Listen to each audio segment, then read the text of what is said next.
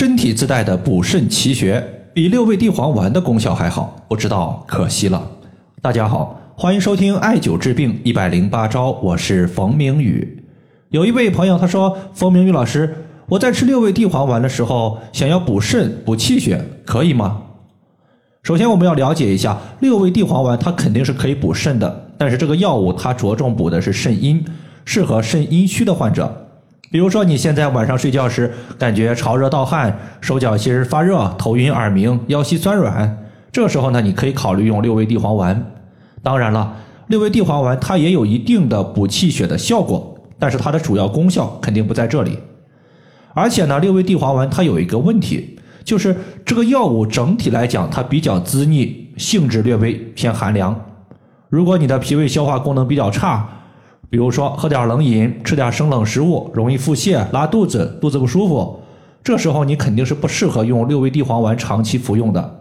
换句话说，就算你能用，它的效果也会大打折扣。所以，单纯用六味地黄丸补肾，我建议大家要满足两个条件：第一个条件就是肾阴虚患者；第二个，脾胃的阳气要充足，不能脾胃虚寒。人体有三四百个穴位，每个穴位有不同的功效。那么身体上有没有哪个穴位它具有类似功效呢？其实也是有的。在这里呢，我们就推荐两个穴位，一个叫做太溪穴，另外一个叫做复溜穴，都是大为补肾的穴位。首先呢，咱们要说的是太溪穴。太溪穴在古代它属于是回阳九穴之一。比如说，在《针灸大成》这本书中记载了说，太溪穴男子妇人病，有此脉则生。无则死，意思是说，人生病了，医生会在太溪穴这个位置呀进行按压，看看患者此处有没有脉的跳动。如果有，说明患者还有的救；如果没有，大概率呢就没有救的必要了。所以，太溪穴它在古代其实是一个判断个人生命力强弱的象征。太溪穴作为肾经的原穴，这里的原它指的是原动力的所在地。原动力它自然包括两个方面，有阴有阳。既然是肾的原穴，它指的就是肾阴和肾阳。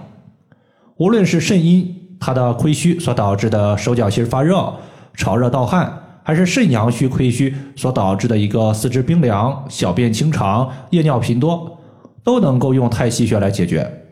因此，太溪穴的功能它比六味地黄丸要更全面一些。毕竟呢，六味地黄丸它只能调补肾阴虚。对于肾阳虚是不能用的。除了解决肾虚的情况之外呢，还有两个病症，我个人用太溪穴的几率也非常高，效果也非常好。希望大家呢也可以记录一下。第一个就是久咳和哮喘，咳嗽也好，哮喘也好，从表面上来看，它都属于是肺的问题，实际上和脾肾的关系也非常密切。中医认为，肺主气司呼吸，但是气的根儿在肾。肾主纳气，上连于肺。如果肾主纳气的功能减弱，患者就会出现呼多吸少、呼吸减弱、咳嗽无力这些症状。对于久咳、病症较长的哮喘，它不仅需要补肺气，还需要补肾气。在去年的时候，我的微信群里边有一个学员，他的母亲五十二岁，每次到换季的时候，稍微走几步路就会呼吸急促，喘得非常厉害，整体舌苔偏白。中后部的舌苔略厚，舌根还有一些凹陷。我们要知道，舌根代表的是肾，下陷说明肾气有所不足。所以艾灸太溪穴、大椎穴、太渊穴、关元穴以及足三里穴，经过了小半个月的艾灸，现在呢，哮喘气不足的情况基本上已经消失了。第二个情况就是脚后跟疼痛或者呢骨刺，有不少患者当他出现脚后跟疼痛的时候，会不自觉的去医院拍片儿。结果显示局部有骨刺的情况，骨刺属于是骨病，而中医认为肾主骨，太溪穴在脚后跟附近，根据局部穴位调治局部病症的思想，太溪穴既可以补骨，还可以局部镇痛，尤其是当太溪穴和大陵穴相互结合的时候，效果非常好。在半个月前，还有一个患者，他是脚后跟长了骨刺。每天他在局部涂抹云南白药的气雾喷剂，用四厘米的石墨粗艾条艾灸手腕的大陵穴以及脚踝部位的太溪穴，每个穴位艾灸四十到五十分钟，一个星期之后疼痛就缓解了。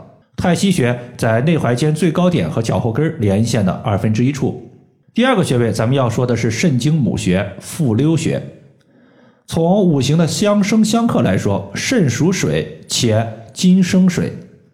每条经络上它有五个特殊的穴位，我们把它总称为五腧穴，包括井穴、营穴、腧穴、经穴以及合穴。五腧穴它对应的是金木水火土五种属性。而复溜穴是肾经的经穴，五行属金。根据“我生的为子，生我的为母”这个思想，金能够生水，所以属性为金的复溜穴，它是肾经的母穴。有道是“虚则补其母”，肾水亏虚的时候，用复溜穴效果非常好。在过年期间的时候，我妻子她有一天睡醒之后，全身都是汗，感觉被子都被弄湿了。当时呢，就用合谷穴、阴溪穴、复溜穴这三个穴位。因为他自己啊不太喜欢有艾烟，所以呢，我就在他的穴位上绑了两个艾灸罐，用的是铜罐玄磁灸，它带有一定的滤烟效果。每个穴位艾灸了两根艾柱的时长，艾灸了两天，等到第三天的时候，盗汗的情况就缓解了。所以太溪穴它是既可以补肾阴，也可以补肾阳，而复溜穴它是着重补的是肾水。这两个穴位呢相互搭配。滋阴，尤其是滋养肾阴的效果非常好。那么这个穴位呢，是在太溪穴上两寸的地方。以上就是我们今天针对系统自带的补肾药穴，就和大家分享这么多。如果大家还有所不明白的，可以关注我的公众账号“冯明宇艾灸”，姓冯的冯，名字的名，下雨的雨。感谢大家的收听，我们下期节目再见。